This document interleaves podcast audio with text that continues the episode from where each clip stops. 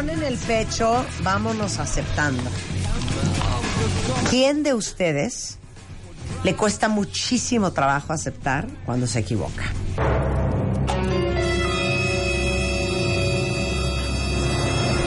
¿Quién de ustedes le cuesta muchísimo trabajo pedir perdón o pedir disculpas? ¿Quién odia aceptar sus debilidades? ¿Quién odia que cachen cuáles son sus miedos? De eso vamos a hablar con Mario Guerra. Así mero. El rockstar. Y es una buena pregunta, ¿eh? Que nos digan los cuentavientes cuáles son sus vulnerabilidades más grandes. Pues creo que ¿Cuáles- todos tenemos ahí, claro, ¿eh? Nada de claro. no, Ay, yo no. para nada soy 100%. Es, es muy bueno cuando alguien te dice que no tiene miedo de nada, porque yo realmente una persona que dice que no tiene miedo de nada, pienso que tiene miedo de muchas cosas. Qué miedo da Tiene tanto miedo de muchas cosas que prefiere decir que no tiene miedo de nada. Es justamente lo que vamos a hablar hoy. ¿Cuántas personas no esconden su vulnerabilidad por hacérselos fuertes, porque los demás piensan que nada los asusta y que son como Juan sin miedo? Que ahí yo creo que debería ser Juan sociópata, ¿no? El que no tiene miedo, pues una es una persona que no. El corazón en la mano y aceptar. Sí, no mientan por convivir. Sí, Sí. Gloria dice, yo para nada. Pero mi esposo, no saben cómo le cuesta trabajo aceptar cuando se equivoca. Creo que los hombres más. Rocío dice, pues, Sí. me- yo pienso que yo, y por cierto, no sé qué es vulnerabilidad. No, pues no, ya empezando por ahí. Adida o Adia dice a mí, sobre todo con mis hijas que se creen más inteligentes que yo. Eh, eh, a mí me cuesta muchísimo trabajo aceptar que me equivoco. Yo siento que me ganan o que van a estar en ventaja mía, me pongo mal. Yo acepto solamente la mitad del error. Bueno, pues ya la mitad del error es como estar medio embarazado, ¿no? Sí, Entonces, exacto. este, no. ¿Y A qué ver. pasaría? ¿Qué pasaría en este caso si tus hijos son más inteligentes que tú, por ejemplo? ¿Cuál es la, la- eh, cuál es el miedo? Sí. El miedo que te devoren, te coman, te corran, te, te No te pisoteen, respeten, no te respeten. autoridad, claro. Exacto. Mira, la pregunta que hicieron es muy buena. No entiendo qué es eso de vulnerabilidad. Entonces vamos a empezar por ahí para que vayamos ubicando de qué estamos hablando. Vulnerabilidad. La vulnerabilidad, efectivamente, es el grado en que todos somos, la- una persona susceptible a qué?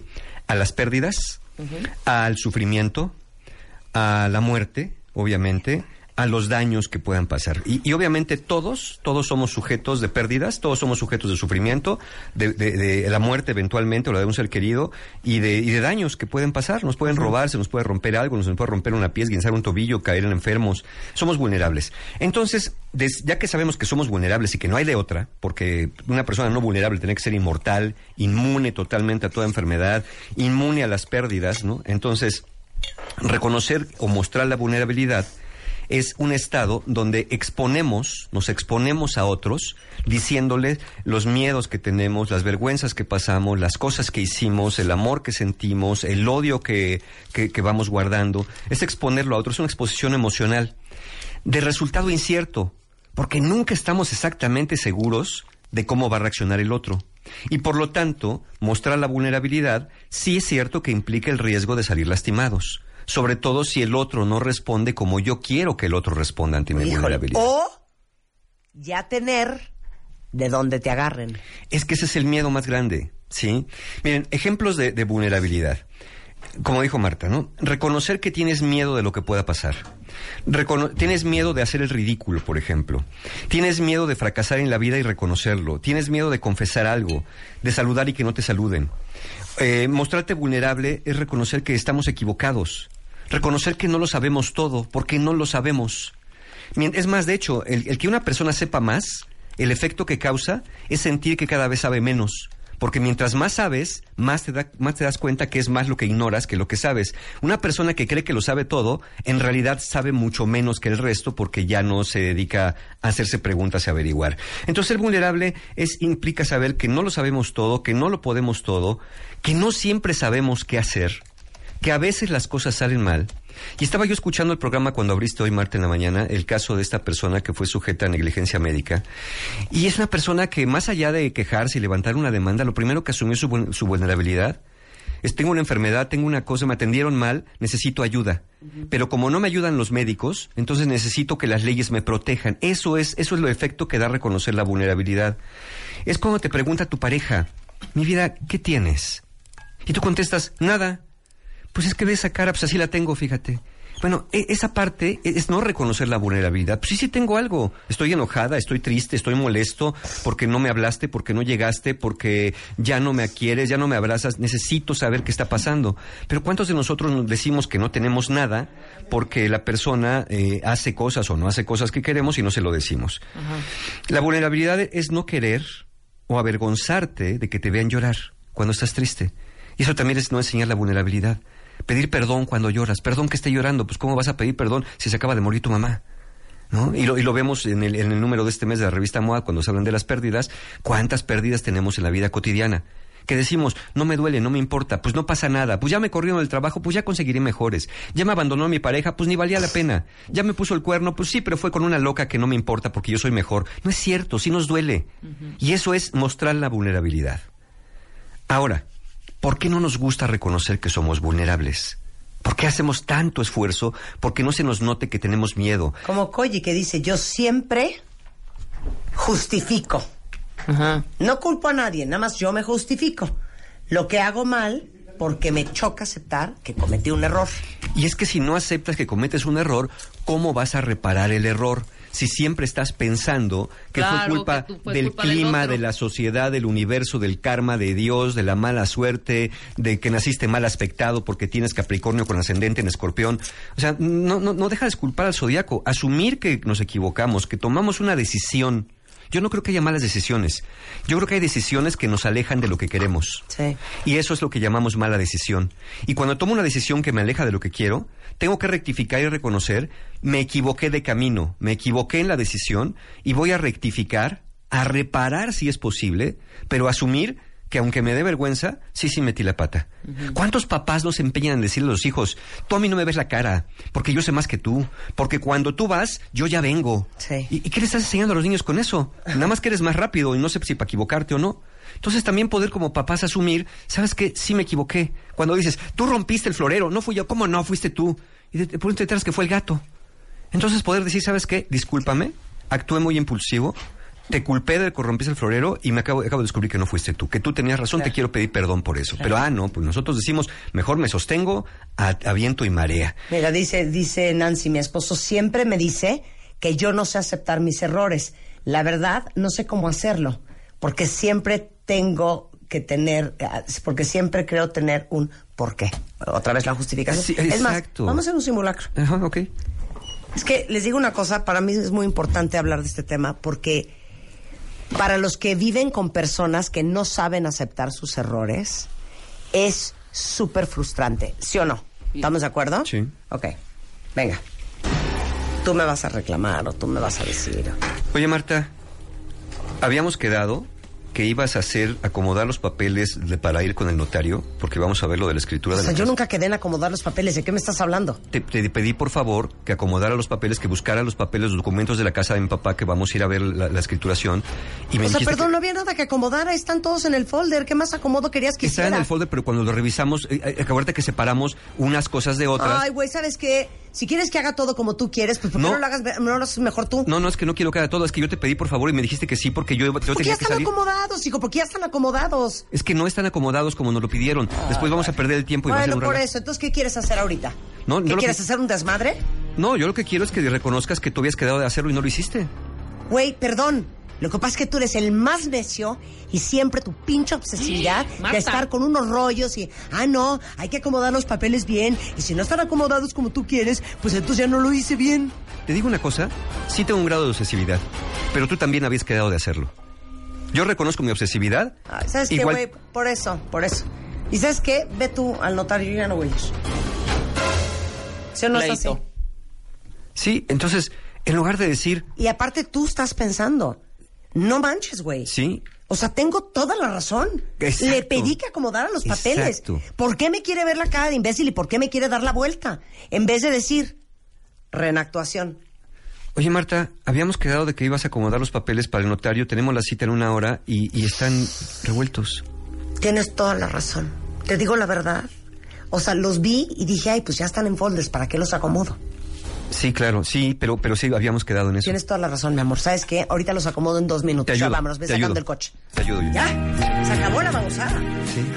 Es que es desesperante discutir con alguien que aparte, en vez de estar reparando el error y echarle para adelante, te pasas 40 minutos blue in the face, Alegando. alegando y discutiendo para tratar de convencer y, y ponerle un espejo enfrente al otro para que se dé cuenta del error que de, de que cometió un error. Y es que sabes por qué muchas personas hacen se eso también. Porque muchas personas lo que hacen cuando confiesan eso, Ya el otro, el otro les dice, ya ves, es que siempre te situaciones. Yo me equivocas. justifico, depende de las situaciones. Sí. No Es que todo es el tiempo. horrendo justificarse, hija. Uno no, se horrendo. justifica. Hay veces que la justificación no es tanto como justificarte, sino como tratar de explicar lo, lo sucedido. Entonces creen que es justificación. La mira, no es lo mismo, pues. no es lo mismo decir, mira, honestamente no recuerdo que hayamos quedado, pero ahorita lo hacemos. Exacto. No, o decir, Porque tenemos que resolver. O decir, bueno, honestamente. Aparte aquí ni ah, se quieran lavar las manos, ¿eh? Porque en México ni agua hay. Honestamente, a mí me pareció que esta era la mejor manera de resolverlo. Por ejemplo, por ejemplo. Eso generalmente Sí. digo. Sí, sí, sí. Y, Y, cree y- la gente que es sí. justificación. O decirle, mira, la verdad, yo recuerdo que habíamos quedado en otra cosa. Yo recuerdo que habíamos quedado en otra cosa, por eso no lo hice. Claro. Pero ahorita lo resolvemos. ¿Me explico? Pa'lante. Porque no es tratar de... eh, parece que el tema es tratar de demostrar al otro que el que está equivocado es él, que el que, que el que es vulnerable es el otro. Exacto. Que yo nunca me equivoco, que yo siempre soy fuerte, que tengo la mejor memoria de los dos. Y es posible que sí. Pero la, la pregunta es, ¿es tan necesario de verdad demostrarle al otro que tú eres una persona infalible, perfecta, que nada le duele, que nunca se equivoca? Claro. ¿A qué precio? No, ni Como dice el dicho, ¿do you want to be right o do you want to be happy? O sea, ¿quieren estar correctos? O contentos. O quieren estar felices. Quieren ser felices, ¿sí? O en paz, sobre todo en paz. Aparte luego discuten de unas estupideces. Que al final ni hacen diferencia significativa en la vida y sí generan un pleito mayor. Ahora, Entonces, vamos a explicar por qué la gente no le gusta no aceptar. le gusta. Ahorita que regresemos explicamos tres razones, tres Después mitos por qué onda, las Mario. personas no onda. aceptan su vulnerabilidad. En buena onda. En buena onda. Regresando del corte, Vamos. no se vayan. El cuarto casting se ha cerrado. Enchúlame el changarro 2018. 2018. Más de 4.000 emprendedores. Un solo ganador. No te pierdas a nuestros 10 emprendedores elegidos este viernes 19 de octubre. Enchúlame el changarro 2018 con Scotiabank. Tú pones el negocio, nosotros lo transformamos. Solo. Por W Radio. Escuchas Marta de Baile por W Radio.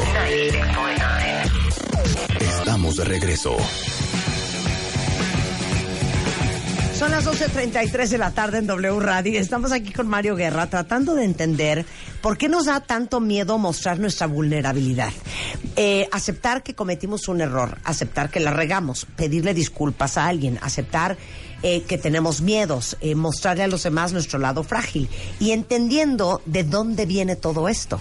Entendiendo de dónde viene, mira, hay tres razones, tres mitos acerca de la vulnerabilidad que hace que tratemos de evitar reconocerla. El primero, el mito es que la vulnerabilidad es debilidad. Y fíjense que cómo es bien curioso, cuentavientes.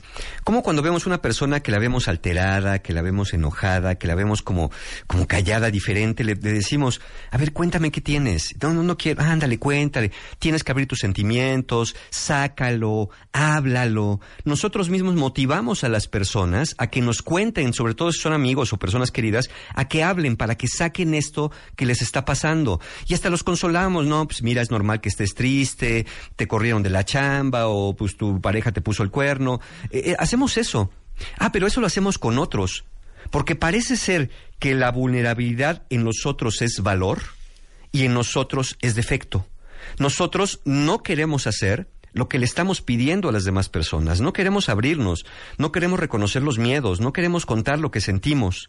Entonces, hemos aprendido que mostrarse vulnerable es una señal de debilidad que los demás van a aprovechar o para lastimarnos, o que si se dan cuenta que tenemos miedo, nosotros vamos a perder cierto valor social como personas. Esto es especialmente cierto en algunas familias e incluso en algunas empresas, donde la filosofía es no tienes que contar, no tienes que decir nada, este, eh, eh, no seas cobarde, para atrás ni para tomar impulso. Es como a los niños cuando, si de niño nos caíamos, nos decíamos, ándale, levántate, no te pasó nada, ni estés llorando, a ver qué te pasó, no se te va a salir la tripa por ahí. Y yo los invito, cuentavientes, a los que sean papás de niños pequeños, nunca les digan que no pasa nada, Porque ¿saben qué? Siempre pasa algo. La diferencia es que les puedes decir, no pasa nada grave o no hay nada que temer. No les digas no tengas miedo de la oscuridad. No le tengas miedo a la oscuridad. ¿Qué miedo? No pasa nada. No, no, sí pasa. En la oscuridad me puedo caer. En la oscuridad no sé lo que hay. Es mejor decirles no hay nada que temer. En la oscuridad no hay nada que temer y si te caíste, te duele, te lastimaste, te asustaste, pero no pasa nada grave. Ahí desde ese momento estamos reconociendo una cierta vulnerabilidad sin caer e, en una, en una tragedia. Mm. Hablando de papás y hijos. Estoy leyéndolos a todos ustedes y muchos están diciendo, hazte cuenta que están describiendo a mi mamá. Las mamás son especialistas en eso, en no aceptar. ¿Estamos de acuerdo? ¿Cuántas veces han oído a su mamá decir, cuando le dices, ma, no manches, hija, o sea, mamá, no puede ser, ¿cómo le dices eso al Señor? Pues a mí que me importa, haga lo que quieran. Soy tu y madre y antes punto. muerta que decirte, tienen razón, le hablé horrible al Señor, ¿no? Me equivoqué, claro. Me equivoqué. Sí. Oh, mamá, no puedo creer cómo le contestaste a, a mi hermana y por qué la castigaste y no la dejaste ir. A mí no me estén cuestionando, yo soy su mamá y a mí me respetan. Y agarra y se da la vuelta y se va. Sí, porque parece que eso es una falta de respeto. Entonces, ¿quién nos ¿no? va a enseñar a aceptar nuestros errores? Sí, y, y además cuando eso hace- hacemos como papás, no reconocer que nos equivocamos, haces pensar a los hijos que de verdad existen personas que nunca se equivocan. Entonces que ellos cuando se equivoquen se van a sentir muy mal, porque va a decir yo soy un imbécil, mi mamá era sabia. Y, y, y a lo mejor las cosas no eran exactamente así, y a la veces eran hasta al revés. Entonces, ¿cuál es la realidad? ¿La vulnerabilidad es debilidad? No. La realidad es que ser vulnerables es parte de la condición humana. Y que hay muchas cosas, muchas, que sí nos duelen, que sí nos enojan, que sí nos entristecen y que sí nos asustan. Y hay muchas veces, no digo que siempre, pero muchas veces en que nos equivocamos en lo que decimos, en lo que pensamos y en lo que creemos. Entonces, primera creencia, no, la vulnerabil- la vulnerabilidad no es debilidad. Segunda creencia que hace que no nos guste mostrarnos vulnerables. Creemos que hay personas que siempre son fuertes y que no son vulnerables.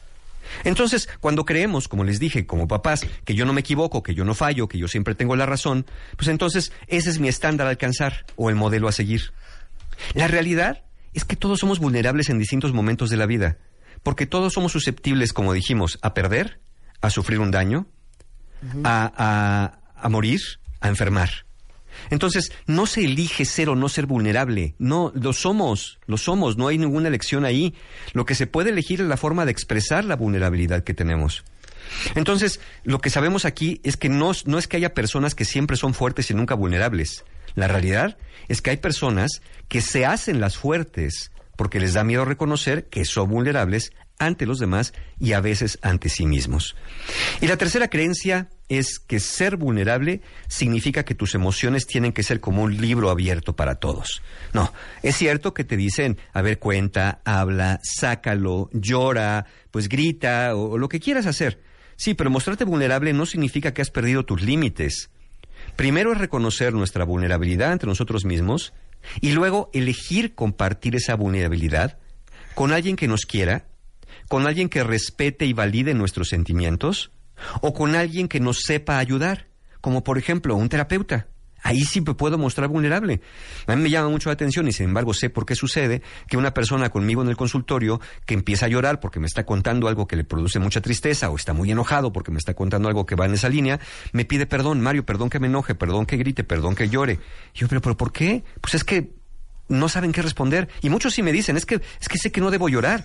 Bueno, no, no es que no debas, es que tú te lo estás impidiendo porque no lo quieres mostrar. Entonces cada uno comparte sus sentimientos más profundos con aquellas personas que han demostrado ser dignas de confianza para poder hacerlo. Y generalmente estas personas son amigos cercanos o familia, pero lo principal es que sean personas respetuosas, empáticas y, solidarias con nosotros. Entonces, ni ser vulnerable es débil, ni hay personas que siempre son fuertes, ni tampoco ser vulnerable significa que tienes que contarlo todo a cada momento. Yo muchas veces tengo miedos que, que los, digo, los digo para mí y no se los digo a nadie más, y hay miedos que tengo para mí y se los cuento a mis seres queridos o se los cuento a mi propio terapeuta, ¿no? Porque es normal tenerlos en ese sentido. Mira, dice, dice Karen, yo le digo a mi esposo, ya, acéptalo. Te prometo que ni me voy a burlar, ni me voy a aprovechar de ti, ni le voy a ir a contar a todo el mundo que te equivocaste. Es que luego y es no eso. puede, ¿eh? Sí. No puede. Sí, y cuando ya no se puede, porque a veces reconociéndose no se puede, esa es buena idea, una buena señal para buscar ayuda profesional, porque a veces, obviamente, nos da mucho miedo mostrarnos vulnerables con quien más queremos, porque si esa persona que más queremos es la que nos lastima, después a quién vamos a recurrir. Entonces, por, por supuesto que nos da a veces mucho miedo cuando hemos aprendido que no debemos mostrar la vulnerabilidad ante las demás personas, Claro. porque nos duele mucho con los que más queremos. Ay, ya. A mí, a, a mí dice, a mí, Amy, Ani, Ani. Dice, ¿qué tal la gente que le quieres hacer ver su error y te contestan con un, ay, pero si tú qué, y se arrancan y te la reviran. Eh, Claro, co- co- es- es- es- estar como en esta en esta correspondencia que te la volteen, ¿no? En, en Oye, este no pleito de buscaste, poder, de competencia. no hiciste lo de las escrituras. Pues sí, pero ve cómo tienes tu cajón, ¿no? Sí, y no has lavado el coche. O sea, lo hemos hablado Eso que aquí. viene al caso, imbécil. Sí, esa, esa es una forma, eh, eso quiere decir que te estás defendiendo. Claro. ¿Cómo te defiendes? Atacando al otro en su vulnerabilidad. Lo que le estás diciendo sin decírselo directamente es, tú también te equivocas. Pero está bien que le digas eso, pero también asume que estás equivocado en ese momento. No te defiendas nada más echándole al otro la culpa de que también se equivoca. Claro que el otro se equivoca. Y ya lo sé. Vamos a hacer una cosa. Fíjense bien. Ustedes, cuando le pongan este podcast a aquella persona en su vida que nunca acepta sus errores, van a arrancar el podcast desde yo les voy a decir dónde, para que nada más escuchen ese pedazo. Entonces, no vamos a soltar esto. Debe de haber un lugar más profundo desde donde ellos no pueden aceptar su error por miedo a a no ser perfecto, no sé. Sí, o ser rechazados. Ok, ok, entonces va. Entonces desde aquí arrancan el podcast ustedes y se lo ponen de, mira qué chistoso lo que estaba hablando Mario, Marta con, Mar- con Mario. Va, Entonces, sí. arranquen. Entonces, hay personas que les cuesta mucho trabajo aceptar errores, miedos, emociones y sentimientos. Primero, porque eso aprendieron en algún momento, de sus padres, en la infancia, en la experiencia de la vida. Pero sobre todo, porque tienen miedo que al abrirse y mostrar los sentimientos, la persona que tengan enfrente los vaya a lastimar, los vaya a invalidar, se vaya a burlar, los vaya a agarrar de ahí, de bajada, para decir, ¿ves cómo siempre te equivocas? Y entonces prefieren quedarse callados con el miedo, con la frustración, con el enojo, con el reconocimiento de haber hecho algo incorrecto, antes que reconocerlo. Pero el gran riesgo de no reconocerlo es que no puedes reparar y sobre todo no puedes repararte a ti. No puedes repararte como persona reconociendo que, que sí somos vulnerables, que nos va a costar mucho trabajo. Miren, ¿cuáles son las cosas que más nos avergüenza reconocer? Un estudio que se publicó este año, en el primer semestre de este año, apenitas, en la revista de Personalidad y Psicología Social de Estados Unidos, dice que lo que más trabajo nos cuesta reconocer como vulnerabilidad es, uno, admitir un error o confesar una falta. Dos, reconocer que se tiene miedo o incertidumbre acerca de algo. Tres, pedir perdón de manera sincera. Cuatro, confesar un amor romántico. A veces nos cuesta mucho trabajo decir a una persona que nos gusta, que estamos enamorados de ella. ¿Cuál es el miedo? Que me rechace. Entonces no me muestro en esta vulnerabilidad del amor precisamente para evitar que el otro me lastime. Eh, cinco, pedir ayuda. ¿Qué trabajo a veces nos cuesta pedir ayuda? A veces hasta con las bolsas del supermercado. Poder reconocer que yo no puedo con todo. Esa es la razón, fíjense, cuentavientes, acaba de pasar el Día Mundial de la Salud Mental. El 30% de los mexicanos, casi uno de cada tres mexicanos, tiene un problema de salud mental y no lo sabe. Y solamente el 1% de los mexicanos va a buscar ayuda psiquiátrica o ayuda con un terapeuta. Es decir, que si ustedes tienen personas a los lados, voltean ahorita a la izquierda, voltean a la derecha, y uno de los tres, al menos uno de los tres, tiene algún problema de salud mental y no lo sabe. No es un problema psiquiátrico, de, de- de- de hospital psiquiátrico me refiero. No es un problema necesariamente clínico, pero es un tema que los trae atorados. Y mucho de esto es eso. Entonces, pedir ayuda cuesta mucho trabajo. Y el último, el último punto que nos dice esta revista de psicología, de personalidad de psicología social de Estados Unidos, que cuesta mucho trabajo reconocer, es revelar imperfecciones corporales. Por eso muchas veces nos dejamos el copete, nos ponemos un cuello más alto para que no se nos note la cicatriz, la arruga, la, cirugía que nos hicieron. Hacemos mucho por esconder, estas imperfecciones. ¿Y qué pasa cuando llega un momento de intimidad con alguien? Bueno, queremos la luz apagada, no queremos que nos vea, no queremos que nos toque, como si alguien no hubiera sido sujeto de un accidente, de una cirugía o simplemente de algo que sucedió en la vida que al final pues no es para modelar en una revista, pero sí para poder decir me duele y esto está pasando. Entonces, ¿cuál es el efecto de no reconocer la vulnerabilidad? que nos incomodan nuestras propias emociones y nos, incomoda su exposición pública. Entonces la canalizamos de maneras indirectas, poco claras y retorcidas, por ejemplo, transformando el miedo en enojo, transformando la tristeza en aislamiento. Otro efecto es que nos incomoda mucho la expresión emocional de otros. Que cuando alguien llora no sabemos qué hacer. Ya tranquilízate, ya no estés triste, ya no llores. Oye, se murió su mamá, le robaron el carro, ¿cómo quieres que esté? Es natural que esté así. En lugar de validar, entonces nos volvemos bien poco empáticos y abandonamos a la persona en lo que más la necesita cuando más lo necesita, que es que alguien lo entienda. ¿Por qué creen que a veces con el terapeuta las personas me dicen es que tú sí me entiendes? Y no es que yo tenga una capacidad, otro terapeuta una capacidad sobrenatural para entender. Es que lo primero que hacemos es validar las emociones del otro. Y lo que, lo que hacemos nosotros como personas cuando no, no conocemos esto, le decimos al otro, ay, tú ya no es para tanto, bueno, te robaron el carro, pero no te pasó nada, es lo material ya, dale gracias a Dios. Pues sí, pero aún así me asusté, aún así era mi coche que todavía estaba pagando, aún así es todo la dificultad que tengo que pasar. Y finalmente, el último elemento que, que queda como, como repercusión de no mostrar esta vulnerabilidad es que te alejas de experiencias. A veces para ocultar tu vulnerabilidad, Dices que no te interesan ciertas experiencias que en realidad sí querrías vivir. Ir a fiestas, ir a bailar, salir con amigos, ir de vacaciones, eh, eh, hablar en público, eh, exponer una idea que tú quieres.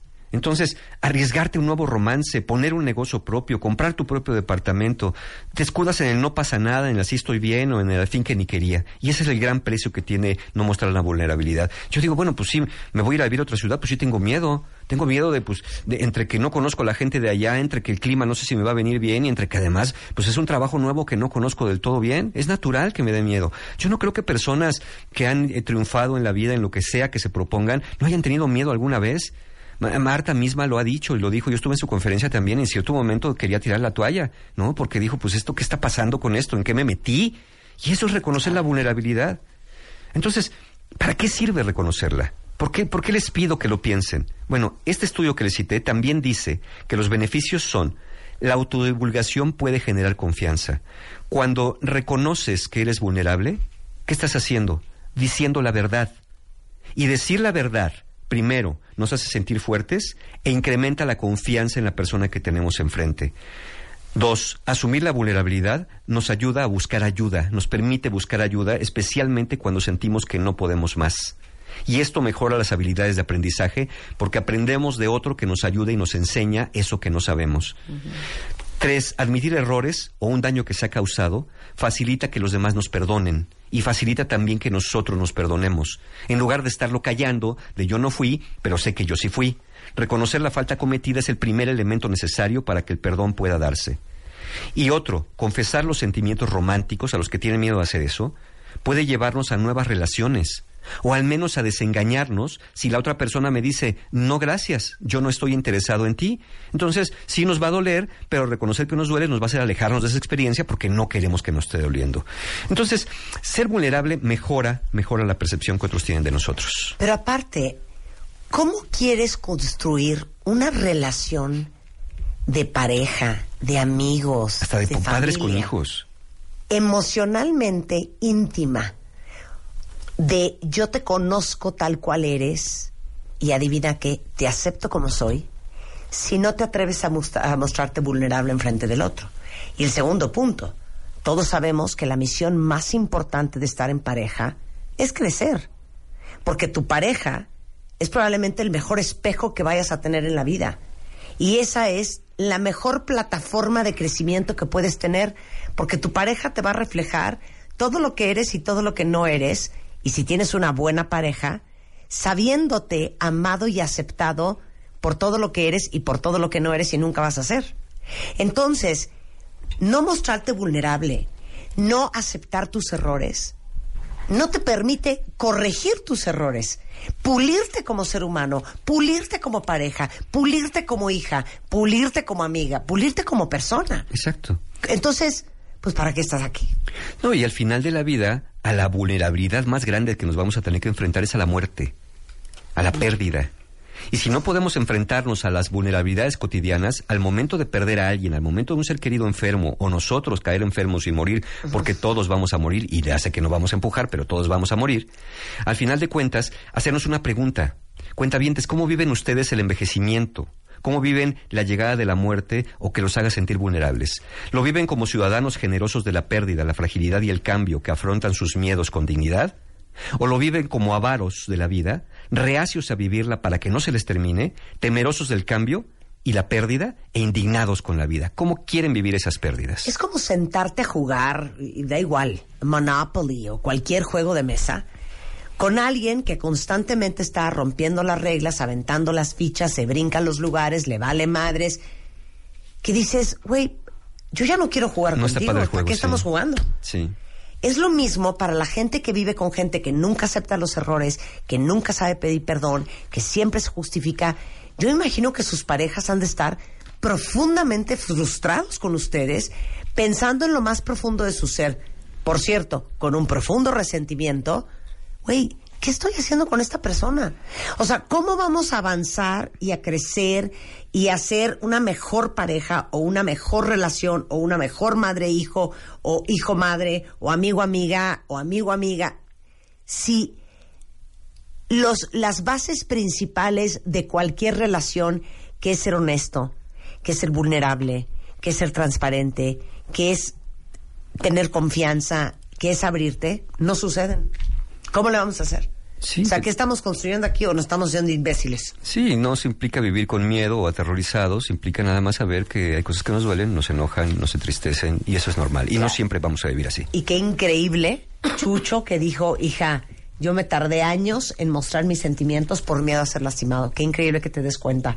Alguien más que decía, hija, qué espanto porque la actuación que se acaban de echar Mario y tú, soy mi- yo con mi esposa. Sí. Pero qué increíble que se den cuenta porque les digo una cosa, diría Lupita D'Alessio. Hoy pueden cambiar. Así es. Y eso sí es Y es una buena oportunidad para darse cuenta. Y tomar acción, por supuesto. Bueno, tenemos cursos y terapias. Claro que sí, miren. Nuestros es- amigos de Sí, encuentro, Encuentro humano. Humano. Pero fíjense, antes, pasado mañana, voy a estar, ¿por qué no nos vemos en Toluca pasado mañana, 18 de octubre, 7 y media de la noche? Ándale. Con mi conferencia El viaje del héroe, que justamente hablo de miedos, hablo de vulnerabilidades y hablo de posibilidades. Entonces, si quieren estar, nos vemos en Toluca, 7 y media. Las- los boletos están en boletia.com, ahí los pueden encontrar, en boletia.com para mi conferencia El viaje del héroe del jueves. Y como talleres, ahora sí, con mis amigos de Encuentro Humano, como siempre, tengo el sábado 27 de octubre el taller Aprender de la Pérdida, precisamente, un taller para trabajar pérdidas por muerte, ya sea que alguien haya muerto no haya podido superar, que alguien tenga muy enfermo o simplemente quiera estar más familiarizado con esto para entrarle desde un tema más controlado al, al temor a la muerte. Es una muy buena idea, 27 de octubre. Al otro día tengo mi taller favorito como taller, El viaje del héroe, como les digo, un taller de habla de miedos, de sentido de vida, de soltar apegos, de atravesar puentes, murallas, fronteras, montañas, todo lo que nos asusta lo podemos trabajar en el viaje del héroe. El 10 de noviembre, un taller para mujeres, los hombres de tu vida, para que mejoren su relación con lo masculino. No solamente con los hombres, sino con lo masculino que hay ustedes y la dificultad, desde la relación con su padre, pareja, hermanos, hijos, todo lo que tenga que ver con masculino, los hombres de tu vida. Y finalmente, el 17 de noviembre, el taller Libera tu mente, un taller donde les enseñamos, les ayudamos a tener herramientas y técnicas para manejo de estrés y ansiedad. Y bueno, pues los que tengan problemas de pareja, el 18, el 18 de noviembre tenemos el último taller del año de parejas, el Se ciencia y data de ser pareja. Toda la información y formas de pago y precio de preventa con el taller de parejas la encuentran en la página de mis amigos encuentrohumano.com. Siempre, siempre hay un taller abierto en encuentrohumano.com. Te queremos, Mario, te queremos. Muchas gracias, yo también. Oiga, no saben qué bonito. Yo creo que es de las campañas que más me han gustado últimamente y es una campaña que lanzó eh, Fuji Films porque imagínense que hay un estudio que dice que, bueno, la verdad es que tomamos fotos con el cel, yo creo que diario, varias veces al día. Y seguramente hay muchas que te gustan y que ni te acuerdas que existen. De hecho, le decía yo a, a- a mi hija el fin de semana, hay cosas que me descomponen ¿Y? y darme cuenta, lee esto por favor. 22.317. No, cállate. Tengo 22 mil fotos en mi celular. Cuando quiero enseñar una foto, porque es una foto que me gustó, bueno, son horas para encontrarla. ¿Pero no por qué no lo pones está. en tu, en tu disc, en tu compu? No, pues está en mi iCloud, Hombre. pero el punto no es ese. El punto es que tenemos fotos increíbles, increíbles en nuestro celular que están perdidas porque ya no imprimimos cuentavientes. Ya no imprimimos. Les decía que el otro día mi hija me decía, mamá, me trauma que llevas tantos años sin imprimir fotos, porque si algo le pasa a Apple, a tu celular, al otro, a tu Claro, compu, ¿dónde está esa- toda la toda esa historia, de historia? los últimos 10 años está perdida. Entonces, justamente Fujifilms lanzó una campaña que se llama Volvamos a imprimir, que garantiza que tus fotos eh, duren para siempre. Y está increíble porque bajas una app, para que lo hagan ahorita, que es Fujifilm Imagine MX, y básicamente, desde tu celular, escoges las fotos que te gustan y las mandas a imprimir en formato tradicional directamente con la app. Puedes hacer hasta photobooks personalizados, hasta murales autoadheribles. Y si ya les urge empezar a imprimir, entren a volvamos a imprimir.com.mx o es más, de una vez bajen la aplicación Fujifilm Imagine MX. Entonces, si toman una foto que les encantó, en ese mismo momento, para que no se les olvide, entran a la app y la mandan a imprimir y te la mandan creo que a tu casa o no sé cómo se pues está increíble. Una joya, ¿eh? Toda la información en volvamosimprimir.com.mx y Fujifilm Imagine MX es el app. Estamos de regreso mañana en punto de las 10, pero ahí viene Ana Francisca Vega. Eh, lo que hay que saber, ahora sí que así las cosas de la tarde y mucho más el resto del día. Viene Pau Greenham, vienen deportes, viene el hueso, viene Alejandro Franco, todo eso y más el resto del día en W Radio. We got a strong connection. You know that it's a certainty. You don't have to ask a question. You